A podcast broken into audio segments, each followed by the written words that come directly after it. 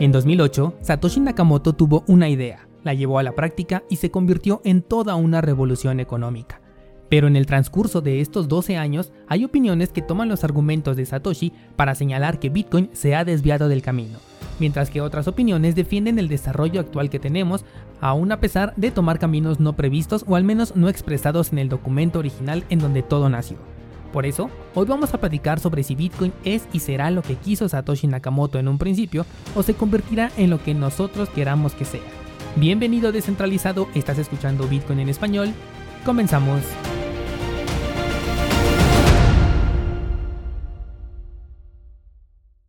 Me encanta y estoy súper agradecido por toda la interacción que tengo con ustedes descentralizados porque en primera aprendo mucho cuando platico con ustedes y también porque me han entregado debates de lo más interesantes. El día de hoy quiero comentar un punto que me parece muy muy importante y que nace justamente de uno de los debates más nutritivos que he tenido con uno de ustedes, y es cómo fue pensado Bitcoin, qué es Bitcoin hoy en día y en qué se convertirá el día de mañana.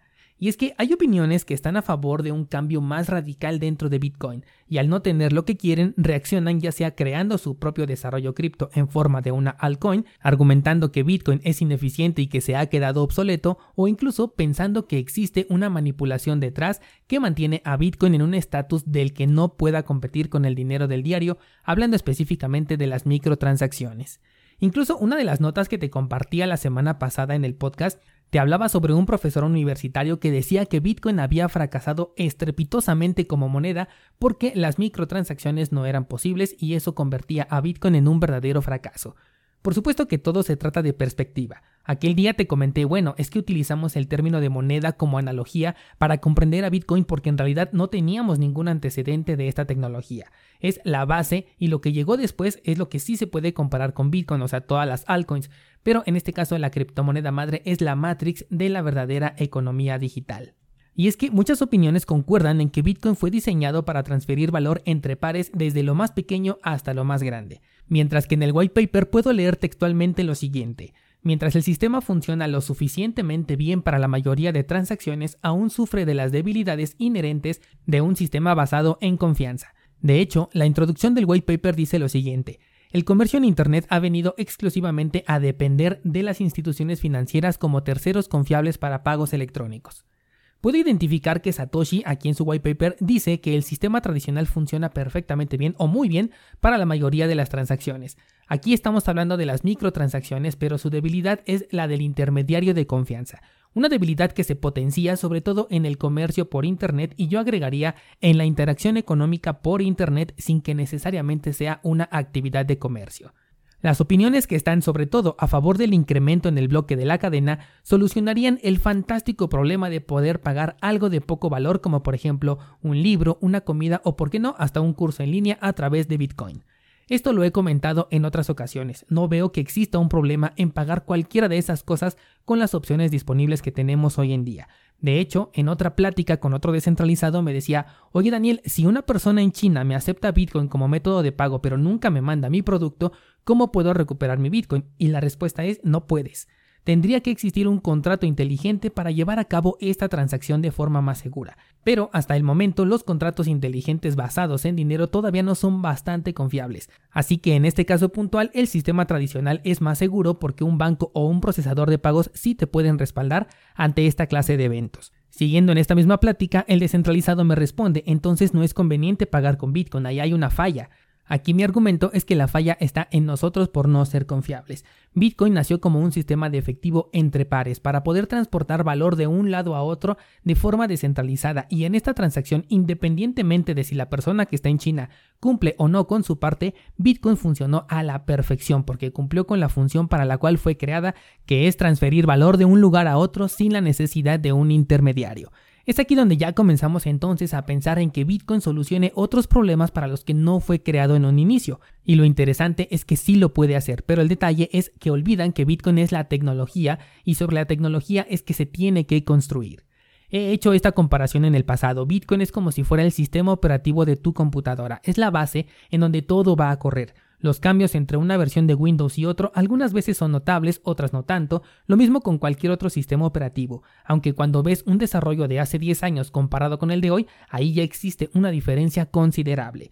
pero lo que hace que una computadora sea una herramienta con la que hoy en día prácticamente somos cyborgs no es el sistema operativo por sí solo, sino las millones de herramientas que tenemos disponibles y sobre todo la comunicación que nos dio otra de las herramientas que se unió a este sector llamada Internet.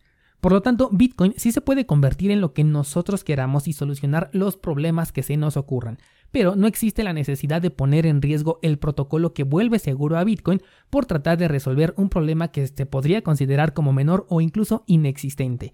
Y es que estamos muy acostumbrados a que en el sector cripto, como todo falla a cada rato, pensamos que lo mismo puede pasar con Bitcoin y no es así.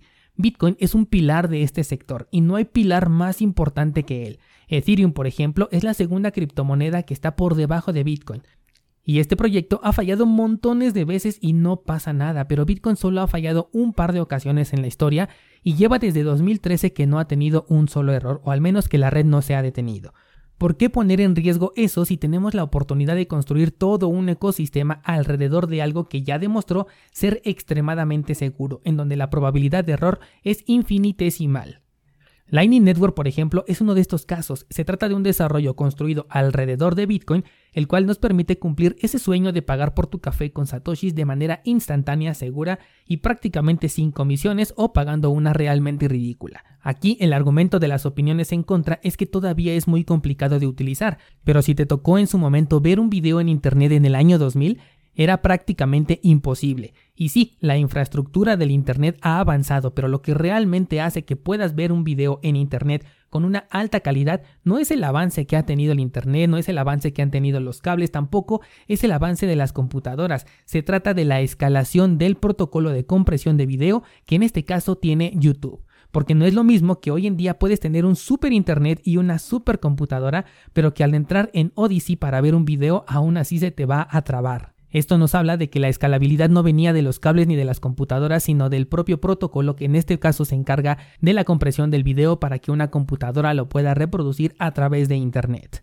Así que hoy en día puede ser complicado entender a Lightning Network para algunas personas, pero ya ni siquiera lo es como lo fue hace dos años. Hoy, por ejemplo, si utilizas la cartera Moon y haces una transacción, ya no existe esa transición que tienen otras carteras entre Lightning Network y la cadena principal. Es tan sencillo que respalda completamente el punto de que la escalabilidad viene desde afuera y no desde adentro.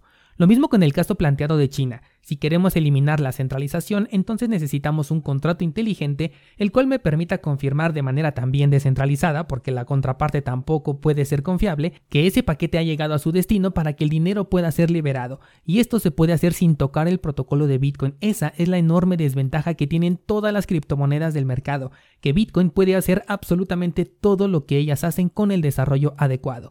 Si tú que me estás escuchando eres programador, debes saber perfectamente que puedes crear lo que tú quieras alrededor de Bitcoin, pero también puedes crear una nueva criptomoneda simplemente copiando y pegando un código existente e incluso sin ser programador y en menos de un mes podrías volverte millonario si le das una adecuada estrategia de marketing. Es por eso que teniendo estas dos posibilidades es mucho más probable que decidan crear una nueva shitcoin que desarrollar para Bitcoin. Es por esto que el futuro de Bitcoin es más prometedor que el de cualquier otra criptomoneda. Por eso existe también el maximalismo, porque se comprende que todas las altcoins pueden ser excelentes plataformas para hacer experimentos, pero en cuanto uno solo de los miles de experimentos cripto que hay realmente funcione y resuelva un problema, esa utilidad puede ser absorbida por Bitcoin en tiempo récord a través de una escalabilidad de segunda capa y sin comprometer la seguridad del protocolo nativo. ¿Qué opinas descentralizado? Vamos a abrir el debate con esta frase final de que Bitcoin puede absorber a cualquiera de todos los desarrollos que se están haciendo en este momento sobre cripto. Llámese contratos inteligentes, aplicaciones descentralizadas, NFTs, absolutamente todo se puede programar en Bitcoin en una segunda o incluso tercera capa y con la enorme ventaja de tener la seguridad de Bitcoin de tu lado.